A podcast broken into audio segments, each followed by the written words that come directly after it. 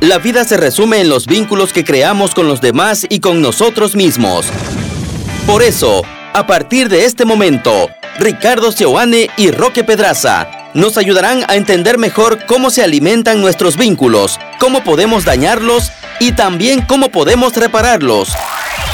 Bienvenidos a su programa Pido la Palabra. Pido la Palabra, un lugar para hablar de las relaciones humanas.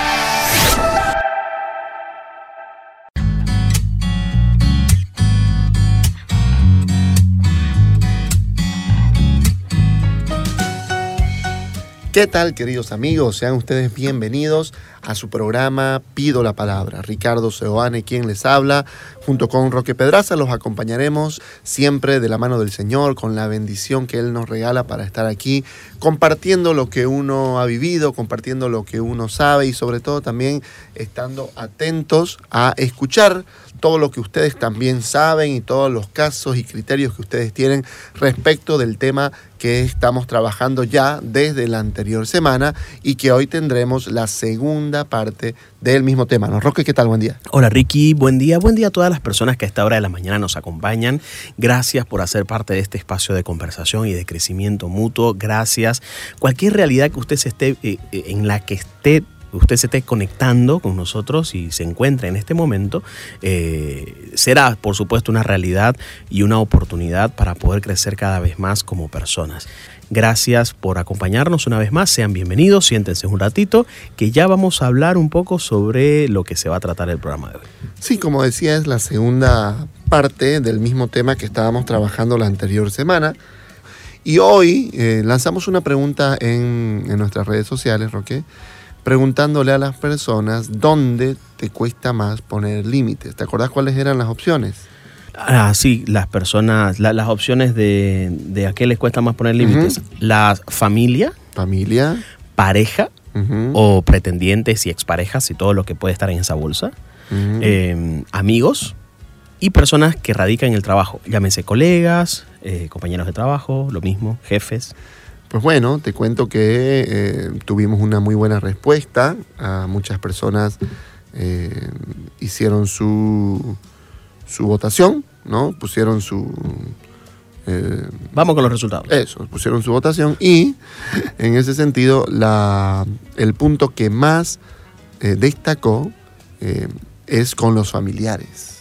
Es decir, el lugar donde más le cuesta poner límites a los familiares. Eh, un poco más del 40% dijo que tenía que ver con la familia. ¿no? Los otros tres estaban más o menos empatados, ¿no? entre un 20% con amigos, con pareja, con trabajo, pero mayoritariamente las personas habló que el lugar donde más le cuesta poner límites es la familia. Y es obvio, ¿no? partiendo, decíamos la anterior vez, que esto tiene que ver probablemente con, con dos cosas. Con la primera es que en, las familias eh, donde hay una autoridad muy clara, okay, ¿no? y los límites hacia mí siempre han sido muy claros y a veces incluso un poco rígidos, la posibilidad de que yo limite a quienes me limitaron desde pequeño se hace un poquito complicado, ¿no? Y esto es, eh, eh, suele ser complejo, ¿verdad? ¿No? Y, y se entiende porque es como el lugar inicial donde uno va desarrollando sus relaciones, sus vínculos. Eh, los vínculos esenciales al inicio de la vida tienen que ver con la familia, entonces se entiende que sea la familia, ¿no? Vamos a hablar de la suegra, vamos a hablar de los hermanos, vamos a hablar de la madre, vamos a hablar de los hijos, vamos a hablar del padre, vamos a hablar del cuñado, de todos los vínculos familiares en donde típicamente pueden ocurrir situaciones y a cada una de esas situaciones vamos a vertir un par de criterios y un par de técnicas quizás que puedan ayudar a salir de paso y a poder generar los límites correspondientes en ese tipo de relaciones. Así que si sí, condiciones... Y, eh, y también, obviamente, si de repente yo soy el papá que a mi hijo adulto no le permito eh, muchas cosas todavía ya siendo adulto, ok, ¿no? También, ¿qué puedo hacer yo? Que yo pueda entender qué peligros pueden haber detrás de esto y qué puedo hacer al respecto. Estoy seguro que muchos de nosotros transgredimos límites de otros sin darnos cuenta o eh, sentimos que los demás transgreden nuestros propios límites sin darnos cuenta también. Así que de esto creo que todos podemos aprender un poco más, sea que estemos de un lado, sea que estemos desde el otro. Continuamos con Pido la palabra.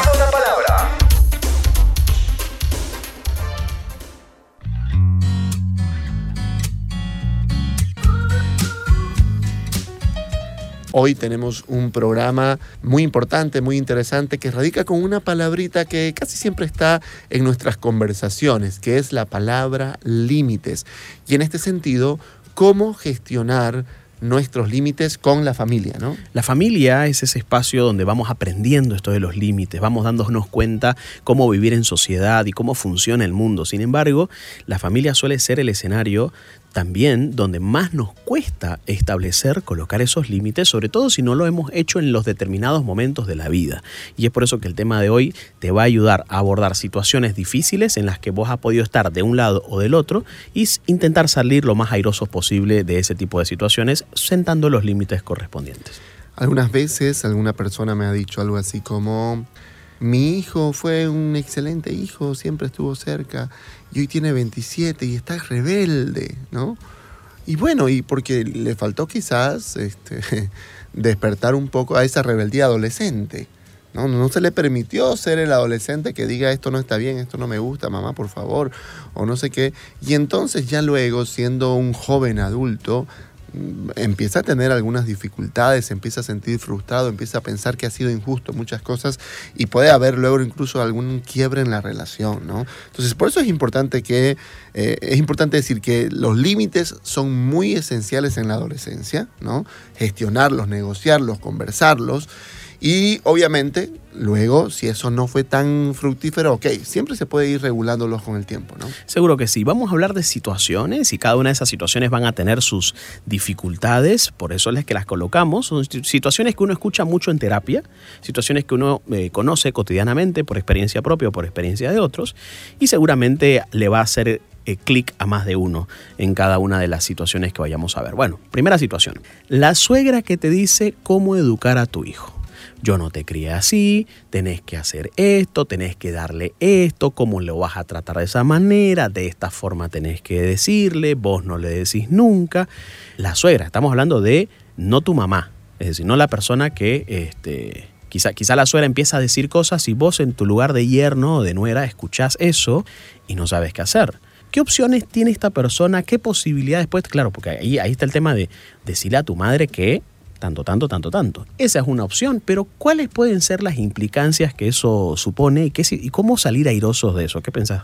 Em, pienso que en los ejemplos que vos dabas más bien sonaba a la mamá diciéndole a la hija, correcto. pero el esposo escuchando. claro, el esposo escuchando. El esposo escuchando, es decir, porque muchas veces la suegra no va a ir directamente, ¿no? Las suegras tienen estrategias también. saben a quién decirle Claro, y cómo hacerlo y en qué momento. Entonces, eh, le va a decir probablemente inicialmente a la hija algo que le podrá decir eh, quizás al, yerno eh, o a la nuera, será de cuando hay algún tipo de castigo o cuando el papá está poniendo orden, decir, em, por favor, yo quiero pedirte que no le hables así al niño, en delante del niño, ¿no? O sea, la suegra que se pone a defender al hijo delante de la norma que viene del papá o de la mamá. Esto en general a, digamos, al yerno o a la nuera realmente le molesta mucho. O sea, ¿cómo es que tu mamá se pone eh, por encima de nosotros, delante de nuestros hijos, para defenderlos o para decir que no está de acuerdo con una cosa con otra. Incluso hay, hay suegras que han llegado a decir, mira, en tu casa vos haces lo que querrás, eh, pegale si querés, pero en mi casa no podés hacer esto, ¿no? Y claro, fíjate que, está poniendo un límite a la suegra. Ahí, Sí, yo pienso que está bueno que, que, a ver, que los abuelos sean los contenedores del llanto del hijo que acaba de tener un sermón por parte de su papá. ¿No? Que acabas de, ser corregido. Y está muy bien, es fantástico, pues, que, la, que el, a ver, que el niño sienta que puede recurrir al abuelo o a la abuela. Es fantástico.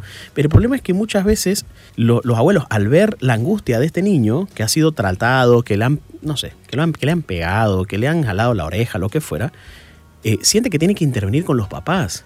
En realidad el suegro tendría que estar interviniendo más con el niño. pucha, qué difícil que debió ser esto para vos, aquí yo estoy, estamos juntos en esto, papá y mamá te siguen queriendo, somos una familia, estas cosas pasan. O sea, yo creo que ahí la intervención sería, oiga, si usted está en ese lugar de suegra, intervenga más con el niño. Que sería de abuela, ¿no? La abuela, claro, intervenga más con el niño, más que con, más que con los papás, más que en el lugar de suegra, de decirle cómo tienen que criar y cómo tienen que hacer, porque ahí sí se estaría metiendo en un sistema de reglas que no es suyo y el que usted no lo ha conformado.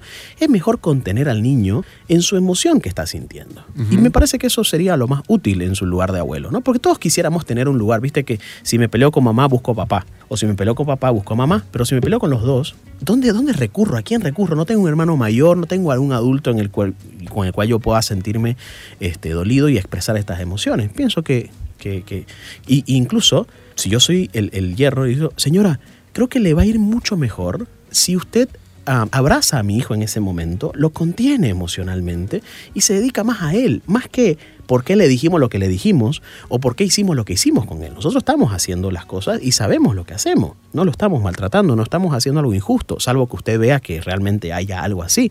Pero yo creo que sus esfuerzos tendría que estar ligado más a lo que, lo que está pasando con, con el niño, porque alguien tiene que pensar en el niño. Claro, ¿no? Pero a ver, ¿no? En, el instante en que en ese juego relacional se piensa que, eh, que claro, ¿no? que el abuelo es el que me defiende y el que me contiene, eso también puede tener sus ciertas dificultades, porque lo que vos decís yo creo que estoy de acuerdo siempre y cuando también haya criterio porque hay suegras que dicen, ay, vení, ay, este es tu padre que siempre te trata, ¿no? Ay, ya le he dicho yo que no te diga esas cosas, o, bueno, no te preocupes, yo le voy a decir que, ¿no? O sea, también termina siendo contraproducente. Entonces, yo creo que en general es un tema de criterios y es un tema, evidentemente, de límites. Eh, si la hija o el hijo no está pudiendo darse cuenta cuando la mamá está por encima, o no está pudiendo responder adecuadamente ante estas situaciones, ¿ok? Seguramente que eh, tendrá que intervenir directamente ya el yerno eh, o la nuera para decir, mire señora, yo le agradezco, yo sé que usted nos ayuda mucho, sé que usted es muy buena con, con nuestros hijos, pero yo quisiera pedirle esto, ¿no? Y que se pueda conversar. Las cosas que no se conversan terminan luego explotando, ¿verdad? Entonces la posibilidad de conversar y de ser estratégicos, ¿no? Acordémonos que en una pareja todo lo que tiene que ver con la familia de origen es lo que llamaría Gottman un problema irresoluble, es decir, es algo que no va a cambiar. Por más que yo insista e insista, mi suegra no va a cambiar su carácter para hacerme sentir más cómodo a mí. Mi suegra no va a ser nunca como mi mamá. Tampoco. Entonces, ¿qué tiene que hacer una pareja eh, estratégica y una pareja inteligente? Tiene que buscar mecanismos que hagan que se adapte esta situación para que no sea un problema para ellos. ¿no? Siguiente situación. El hermano que te pide prestado dinero. Vos le das, pero no te devuelve. Y luego te vuelve a pedir prestado. Es decir, o es un hermano o una hermana que está acostumbrado pues a que le resuelvas el problema, que lo saques de apuros, que le prestes dinero, que... se aprovecha un poco. Se aprovecha, por supuesto, de la situación y estamos hablando de un hermano que ya tiene su familia, eh, eh, eh, al que le pide no es a una persona soltera, sino que más bien es a alguien que tiene su esposa, que tiene sus hijos, que tiene sus gastos, que tiene su economía y eso empieza a ser difícil porque, claro, pueden darse muchas cosas, entre ellas prestarle sin que nadie lo sepa. Sí, casi siempre empieza a pasar eso después de un tiempo, ¿no? Que si ya discutimos una vez con que yo le presté dinero a mi hermano y no te dije, si ya lo hicimos eso, en algún punto em, eso empieza a generar molestia entre mi pareja y yo. Entonces, ¿qué hago? Dejo de comentarle lo hago ocultas hasta que un día eso se descubre y termina siendo un problema importante. En general, cualquier cosa que yo voy ocultándole a mi pareja sistemáticamente es una bomba de tiempo. Es una bomba de tiempo que un día va a, a explotar. Y el mismo hecho de que empiezan a haber demasiados baches, demasiadas cosas que yo no conozco de lo que vos haces, termina siendo como un resfriado en la relación que los puede empezar a alejar emocionalmente. Entonces es muy importante eh, pensar en esto, ¿no? Eh, ¿Qué me pasa a mí cuando mi hermano viene con esta actitud? ¿Qué siento yo? Recién conversaba con una persona justamente que por eh, eh, por distintos motivos, ya sea porque es una persona profesional, una persona que le ha ido bien económicamente, que es muy metódica, en fin, no solamente la hermana, eh, creo que todos en la familia, si tienen alguna situación financiera, acuden a ella. ¿no? Entonces, y ella eh, llegó a decir algo así, ¿sabes qué? Y eso no lo voy a cambiar, decirle a la pareja, no, no lo voy a cambiar, vos tenés que aceptar, ¿cómo yo no voy a...? Y está bien, si es que yo puedo ayudar a mi familia, seguramente que, que hay una justicia, sobre todo a mis papás, si son ancianos, qué sé yo, pero si yo voy a poner en peligro la economía de mi familia, de mi propia familia, si yo voy a poner eh, en peligro, voy a endeudarme yo o voy a terminar lo que pasa muchas veces pagando el crédito de mi hermano que no lo pagó, ok, es una cosa que, eh, que de alguna manera es una sobreprotección. Yo no le permito a esta persona poder eh, encarar con... con encarar adecuadamente las consecuencias de sus propios actos. Si yo quiero ponerle límite a mi hermano, yo tengo que entender que que hay roles que yo desempeñé en esa familia de origen, como hermano mayor, como la persona más sabia o como el punto de referencia ante muchas cosas o el sacador de apuros o el conciliador de los conflictos familiares. Y ahora que yo tengo mi otra familia en la que desarrollo roles, roles como el rol de papá, rol, rol de esposo, es importante que uno como adulto pueda pensar y decir, ok, ¿cuánto tiempo más voy a desempeñar ese rol? ¿Cuánto tiempo más voy a seguir siendo el salvavidas de mi familia de origen? ¿Cuánto tiempo más voy a ser el punto de referencia y el que siempre intenta que todas las cosas estén bien de mi familia de origen? Y si yo en algún momento le digo, miren señores, a partir de ahora ya no pueden contar conmigo para cuando tengan un conflicto entre los dos, porque sucede que yo estoy de viaje de trabajo y ustedes me llaman solo porque se pelearon el uno con el otro, yo ya no voy a estar ahí para poder sacarlos de apuros y ese tipo de situaciones porque yo ya tengo otra vida parece importante sentar los límites, pero sentar los límites no es no me llamé. Sentar los límites es decir, yo renuncio a este rol. Ese rol que quizás en su momento mi familia necesitó de mí. Pero al día de hoy ya no estamos en esa situación, al día de hoy ya no estamos en ese contexto. Yo necesité ser el salvador, el que se hacía cargo de las cosas, pero al día de hoy ya no puedo seguir realizando ese rol porque ya no somos los mismos chiquillos de antes. Y es injusto de alguna manera, porque pensemos, ¿no? Eh, esta persona de la que yo contaba, como muchísimas otras que, he podido conversar alguna vez, tenían miedo a hacer su propia familia. Es más, ni siquiera lo habían contemplado porque son tan imprescindibles para su familia de origen que pensar en desarrollar mi propia familia es una cosa que no, no hay un anhelo, no hay un deseo, no se desarrolla muchísimas veces detrás de, ok, yo no sueño con tener pareja, con tener familia, es probablemente porque soy demasiado imprescindible para mi familia actual. ¿Para qué quiero más hijos si ya tengo como cuatro o cinco a los que tengo que acompañar y atender todo el tiempo? Siguiente situación. El padre que te dice qué estudiar o a qué dedicarte, invertir o no invertir. El padre que se mete un poco en tus decisiones económicas, profesionales, eh, de sustento eh, adulto.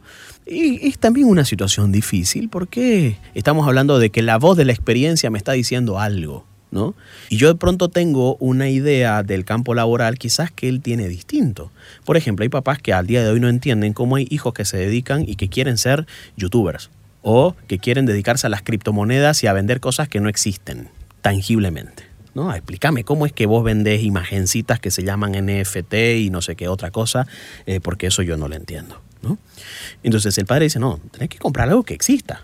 Compras este vaso, lo vendes ese vaso a un precio diferente y eso es el negocio papás que se meten y se frustran tanto por ver a sus hijos dedicados a algo que no entienden y que de pronto empiezan a querer decir, oye, eso no está bien, tenés que dedicarte a esto otro. Es muy frustrante, es muy difícil, ¿qué pensás? Yo creo que es una cosa, ponemos el papá, porque yo creo que el varón es muy típico en este punto, es decir, al varón, ok, ¿no? Si, si, si haces, em, si vas a tal lugar o no vas, si haces tal cosa, bueno, si vamos a hablar de dinero y vamos a hablar de profesión y vamos a hablar de en qué vas a dedicar tu tiempo y tu vida, ahí sí yo quiero decirte cosas. Como que yo quiero hablarte de lo importante en la vida, ¿no? De qué vas a hacer eh, con, tu tiempo, con tu profesión, con tu carrera y con tu plata y cómo lo vas a hacer. Entonces, muchas veces es el varón el que está muy inmiscuido en este, en este asunto, ¿no? Y, peor si eh, papá hizo empresa, peor si a papá le fue bien, peor si papá tomó. Claro, mucho más, tiene como más autoridad, ¿no? Bueno, incluso ahí, en empresas familiares, esto puede ser hasta más típico porque puede ser manipulatorio un poco. Entonces, yo quiero estudiar este, para ser dentista, ¿no? Quiero ser odontólogo. pero resulta que mi papá tiene una empresa familiar y justo necesita un licenciado en marketing, un administrador de empresas, ¿no? Yo le digo, pero, pero odontología, ¿por qué? Digamos, ¿no? Vas a estar ahí oliendo la boca de la gente todo el tiempo, digamos, ¿no? O sea, puedo empezar a, echarle basura a, a lo que siento que mi hijo quiere, pero porque tengo pensado que quizás le convendría más esto, ¿no? Y esa pequeña manipulación pues bueno, termina luego siendo complejo cuando el hijo se da cuenta, cuando siente que de repente eh, ha estado siendo víctima de una red de manipulación. ¿no? Y, eso eh, suele ser eh, muy complejo. Entonces yo creo que es importante agradecer, porque seguro estoy que que en la mayoría de estas cosas, por lo menos en esta está clarísimo, que hay un bienestar detrás. Es decir, que el papá lo que quiere es que te vaya bien que te vaya bien, que logres tus metas, tus sueños, que sustentes tu familia, en fin, ¿no? Y también está bueno que yo entienda que papá espera cosas de mí. Y está fantástico, o sea, este, todo papá espera cosas buenas de sus hijos y, le, y, quiere que me vaya bien, o sea, creo que es importante entender eso que vos decís de, de, entrada, ¿no? O sea, realmente todo papá quiere que le vaya bien a su hijo. ¿Quién quiere ver a su hijo fracasando? Sí, en, este punto es innegable, o sea, si, si, si, si, me voy a sentar a hablar o mi papá se va a sentar a hablar de mí, eh, conmigo de profesión, qué sé yo, es porque hay detrás un bienestar. Recién conversaba justo con una familia que estaban con esta cuestión de que el hijo se quería cambiar de carrera y quería irse por gastronomía, creo, alguna cosa así, digamos, ¿no? Y claro, los papás preocupados y, el punto muchas veces, Roque, justo es eso, es que el entender no queda bien. Pareciera que es capricho, pareciera que es imposición, pareciera que es manipulación. Ok, cuando nosotros asentamos en yo entiendo lo que vos querés y yo entiendo lo que, lo, que está detrás de lo que me decís, casi siempre suele ser eh, un punto de partida esencial para poder negociar límites. Por tanto, ¿qué puede hacer un hijo en esa situación? Quizás es rescatar la intención, papá. Entender lo primero. ¿no? Entender, claro, entiendo que, que, que vos querés lo mejor para mí. Yo creo que todo papá en tu lugar estaría preocupado sobre las decisiones adultas y económicas de su hijo tiene todo el sentido del mundo que lo hagas y te agradezco por decírmelo realmente, pero déjame decirte que, estoy intentando esto, que me la quiero jugar por esto. Eh, entiendo que hay grandes posibilidades de que me vaya mal, también hay posibilidades de que me vaya bien y seguramente las conclusiones las podremos sacar un poco más adelante. De todas maneras, nadie vive esta vida sin equivocarse en lo absoluto. Sé que cualquier cosa que me pase puedo contar con vos y sé que podemos volver a empezar desde un punto diferente porque la vida se trata de eso. O al revés Me imagino al papá diciéndole, a ver, un buen papá es de, un joven adulto, ¿no? O de un adulto joven, como querramos verlo. Es un papá que sabe hacer preguntas. Un buen papá sabe hacer preguntas. Entonces, eh, ¿has considerado cuánto gana un odontólogo cuando inicia? ¿Cuánto tiene que invertir? ¿Has considerado cuánto tiempo y qué tipo de especialización tiene que hacer continuamente? O el estilo de vida que vas a tener. Entonces, ¿has considerado estas cosas? ¿Has tenido en cuenta esta situación o esta otra? Eh, ¿Te proyectas al futuro? ¿Te ves siendo feliz haciendo esto?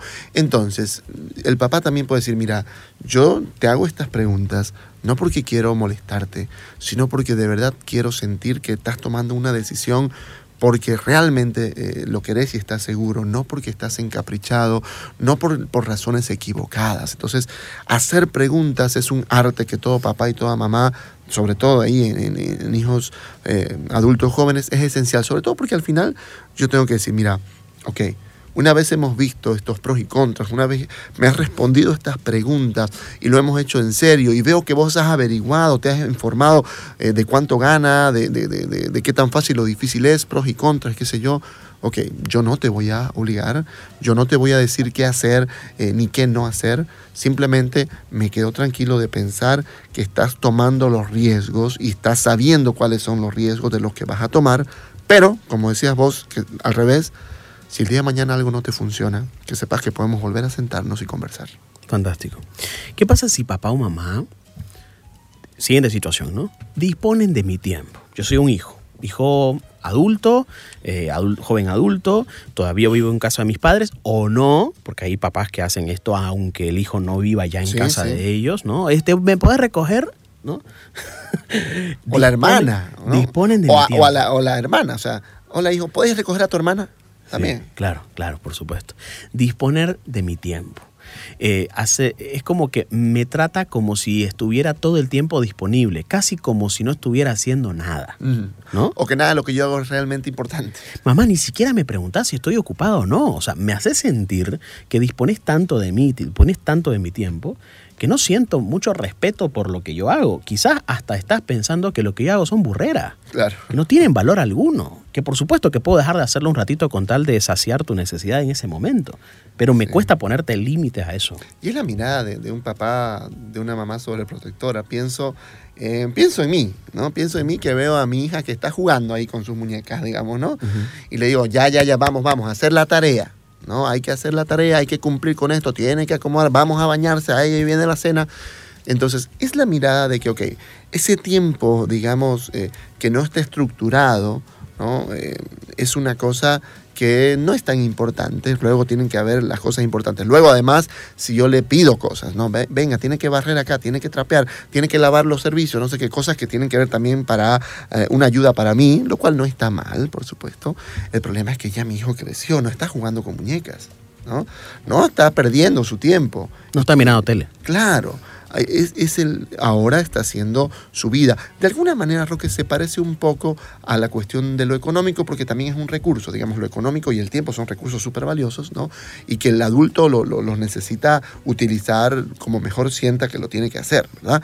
Entonces, cuando la familia no respeta lo que yo hago con estos recursos adultos, que son mi tiempo y mi dinero, ok, hay un problema importante. Entonces, de alguna forma sí se, parecería a lo que decíamos cuando hablábamos de, eh, del tema del dinero, ¿no? De ver hasta dónde y hasta cuándo yo voy a permitir esto y eh, también yo me voy a sentir demasiado imprescindible. Otra vez, no voy a poder desarrollar mis metas, mis sueños. Voy a estar viendo eh, los cumpleaños y los calendarios y las cosas que mis padres o mi familia me pide para ver cuándo salgo de vacaciones. Tengo que estar todo el tiempo repasando qué me van a pedir acá para ver qué voy a hacer yo. ¿Qué podrá hacer un hijo en esta situación? ¿Qué podrá hacer un hijo en esta situación? Ve que dispone de su tiempo, ya estas cosas no ha pasado, mamá, por favor, este, mi trabajo, respetá, eh, tengo mi casa, pero pareciera que, ok, ya, ya, ya, pero vuelve a ocurrir. Claro. ¿Qué, qué, pensás que puede ocurrir? ¿Qué puede, ¿Qué puede, hacer esta persona? En general, Roque, creo yo que todos los límites con la familia van a generar algo de ruptura. Muy bien. ¿no? Algo de ruptura. Y eso es justo lo que nos cuesta ¿no? a los hijos en familias más aún acaparadoras. ¿no?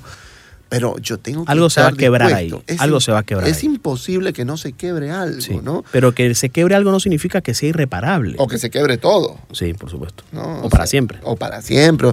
Pero yo tengo que lidiar porque claramente muchos de estos límites de, familias hacia sus hijos o hacia los hermanos y qué sé yo, tiene que ver con manipulación. Por lo tanto, yo lidiar con la culpa que siento de decirle no a mi mamá, lidiar con este, la angustia, la tristeza o el miedo ¿no? que me genera, pues bueno, es justamente eh, a eso a lo que yo tengo que estar dispuesto. Es decir, yo tengo que saber que me va a costar, que voy a sentir miedo, que voy a sentir culpa, que me voy a sentir eh, triste, pero tengo que estar dispuesto a tener micro rupturas, ¿no? Micro rupturas. Y luego, no tengo que ser, en, en general, que creo yo, que mientras más eh, directo empiezo a ser, menos funciona.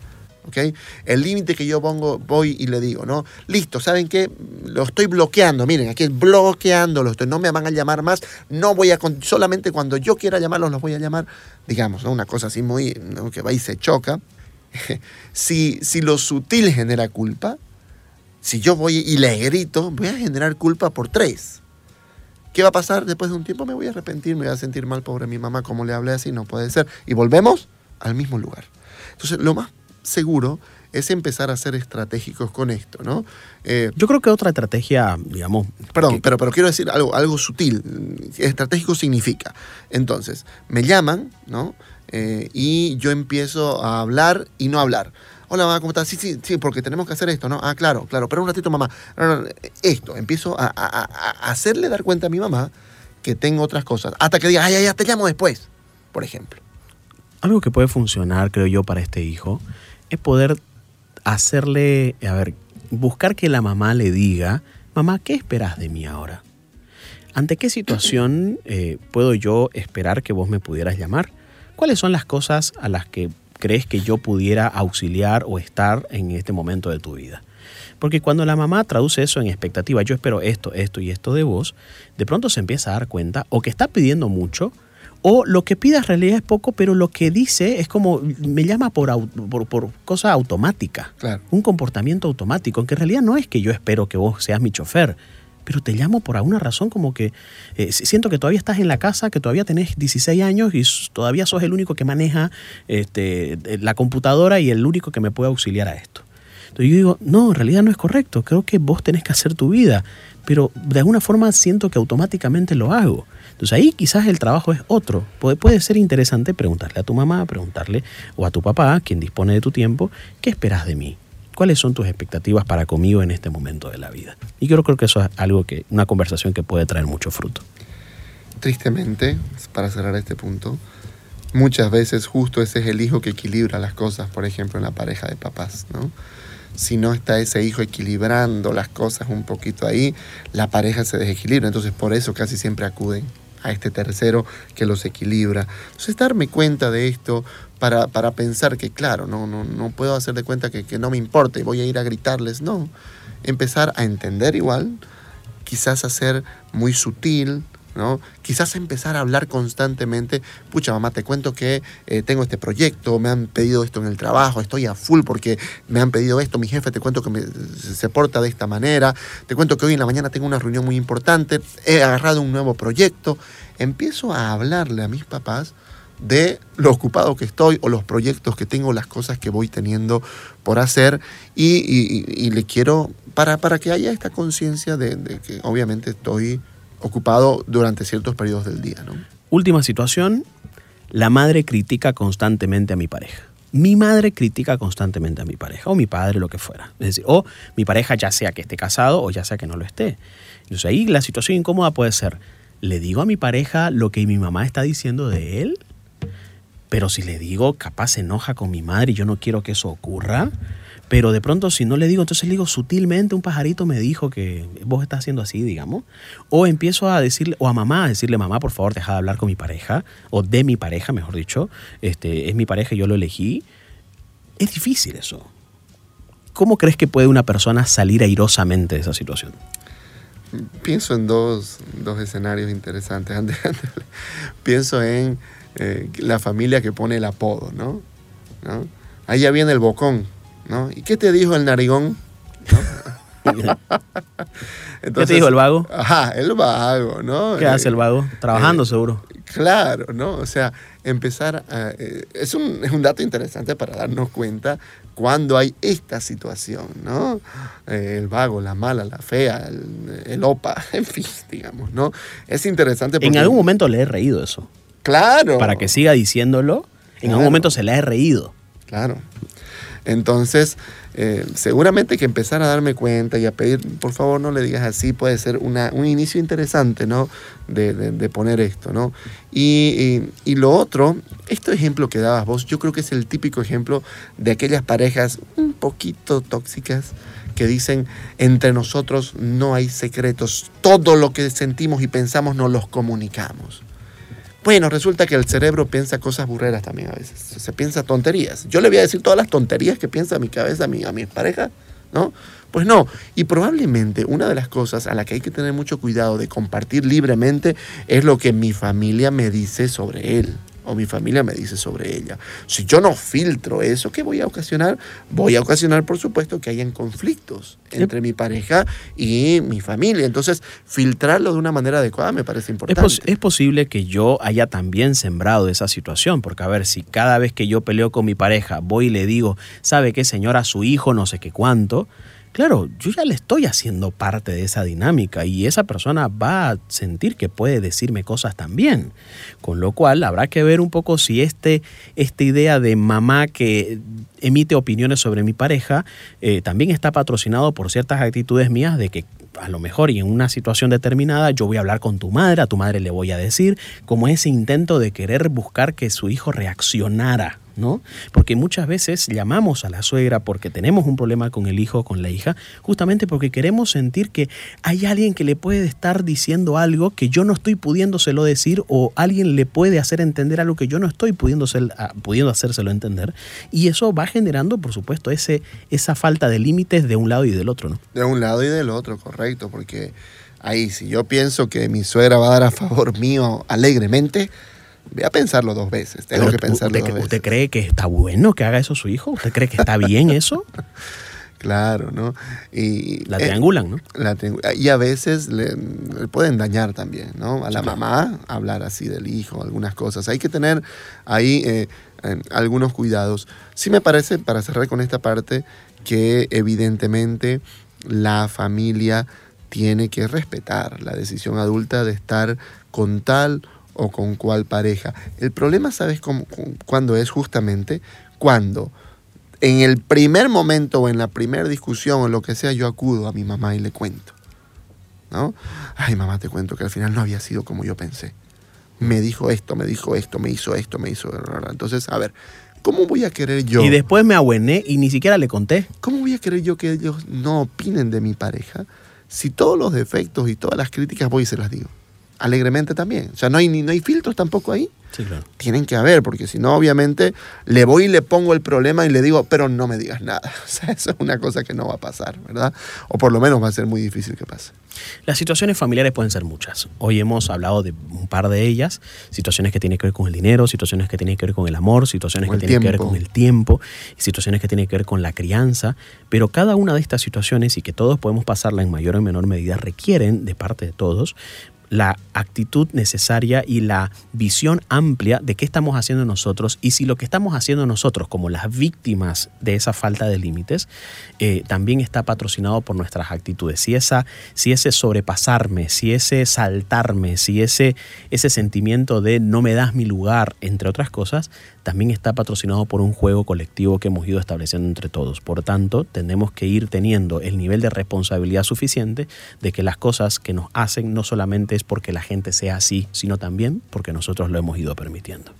Con nosotros será Dios mediante hasta el próximo jueves. Que Dios le bendiga. Chao amigos. Escuchaste Pido la Palabra con Ricardo Seoane y Roque Pedraza por 93.7 FM.